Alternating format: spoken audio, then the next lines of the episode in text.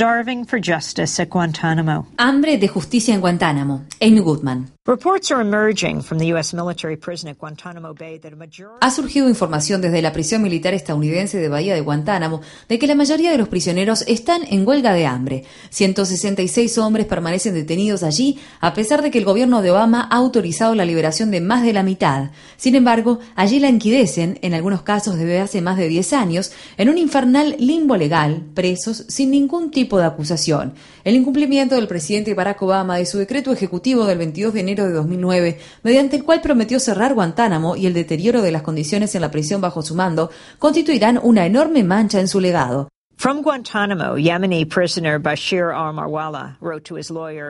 Desde Guantánamo, el prisionero yemení Bashir al-Marawallah le escribió a su abogado: Corremos peligro. Uno de los soldados le disparó a uno de los prisioneros hace un mes. Antes de eso, enviaron fuerzas de emergencia con rifles M16 a uno de los sectores de la prisión. Nos quieren hacer regresar a la era más oscura del gobierno de Bush. Eso es lo que nos dicen. Por favor, haz algo. La declaración de Al-Marwallah constituye el primer registro de que guardias de las Fuerzas Armadas estadounidenses dispararon balas de goma contra un prisionero de Guantánamo. Según Pardis Kebraey, una de las principales abogadas del Centro por los Derechos Constitucionales, CCR por sus siglas en inglés, su cliente, Galeda Bihani, es uno de los prisioneros de Guantánamo que está actualmente en huelga de hambre. Al Hani le contó que hay una huelga de hambre de grandes proporciones en el campamento 6, que es la sección más grande de Guantánamo. Esa prisión alberga alrededor de 130 hombres. Afirmó que casi todos, salvo unos pocos que están enfermos o tienen edad avanzada, están en huelga de hambre. Él ha perdido más de 9 kilos. Es diabético y sus niveles de glucosa en sangre están fluctuando en forma descontrolada. Me dijo que el personal médico de Guantánamo le informó que su vida corre peligro. Él y otros prisioneros quieren que difundamos esta información. Mientras tanto, en Washington, D.C., el gobierno de Obama tuvo que defender esta semana su política en Guantánamo ante la Comisión Interamericana de Derechos Humanos, un organismo que forma parte de la Organización de Estados Americanos. Uno de los compañeros de Quebray, en el Centro por los Derechos Constitucionales, el abogado Omar Farah, afirmó durante la audiencia. Represento a Tariq Baodah, un joven yemení que ha estado en huelga de hambre ininterrumpida desde febrero de 2007. Todos los días, los guardias de Guantánamo lo alimentan por la fuerza. En este preciso momento, es probable que lo estén sacando de su celda, lo estén atando a una silla de sujeción y le estén introduciendo un tubo de goma por la nariz para bombear un complemento alimenticio líquido a su estómago. Tariq sostiene que esa es la única forma en que puede comunicar a quienes somos libres lo que significa estar detenido injustamente, que lo coloquen a uno en una celda durante 10 años sin acusación. Es su único modo de comunicarnos la barbarie de esta conducta.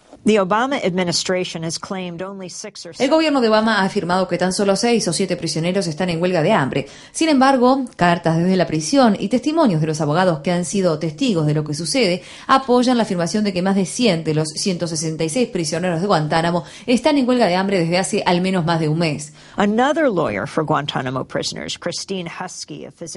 Otra abogada que representa prisioneros de Guantánamo, Christine Husky, de la Organización Médicos por los Derechos Humanos, también declaró el martes. Más tarde explicó que la detención por tiempo indeterminado provoca uh, uh, un trauma. psicológico severo y duradero, que es provocado por estados crónicos de estrés, ansiedad y miedo, básicamente debido a que estas personas en Guantánamo no saben si algún día serán liberadas, no saben si serán acusados, saben que algunos lo serán, pero no todos los que podrían ser acusados han sido acusados hasta el momento, no saben si volverán a ver a su familias. Han pasado más de 10 años y hay personas que han dejado a sus hijos cuando eran muy pequeños y ahora ya son adolescentes y no tienen cómo saber si deberían cortar esos vínculos y decirle a sus familias que se olviden de ellos o si deberían tratar de mantener dichos vínculos. Tienen muy poco contacto con sus familias, de modo que toda esta incertidumbre y falta de control provoca un estrés excesivo en el sistema inmunológico y el sistema cardiovascular, provoca asma, diabetes, trastornos gastrointestinales, la propagación de células cancerígenas, infecciones virales, hipertensión, depresión, suicidio y síndrome de estrés postraumático. Um, uh, spread of cancer, viral infections, hypertension, depression, suicide, PTSD. At the hearing, the Obama administration denied it detains people indefinitely. Durante la audiencia, el gobierno de Obama negó que detenga a personas por tiempo indefinido. Michael Williams, uno de los principales asesores de la política sobre Guantánamo de la Oficina de Asesor Jurídico del Departamento de Estado de Estados Unidos, afirmó. Estados Unidos solamente detiene a individuos cuando dicha detención es legal y no pretende detener a ningún individuo por más tiempo del necesario. En su testimonio, el abogado de CCR, Omar Farah, replicó. En vista del tormento existencial que la detención por tiempo indeterminado provoca a los prisioneros de Guantánamo y de los riesgos físicos que plantea, en vista del hecho de que el propio Estado ha admitido que ya no tiene interés en detener a más de la mitad de los prisioneros que están allí mediante las absoluciones que mi compañera acaba de describir, en vista de que nueve prisioneros murieron en Guantánamo en custodia de Estados Unidos y después de 11 años, ¿cuándo van a decir basta?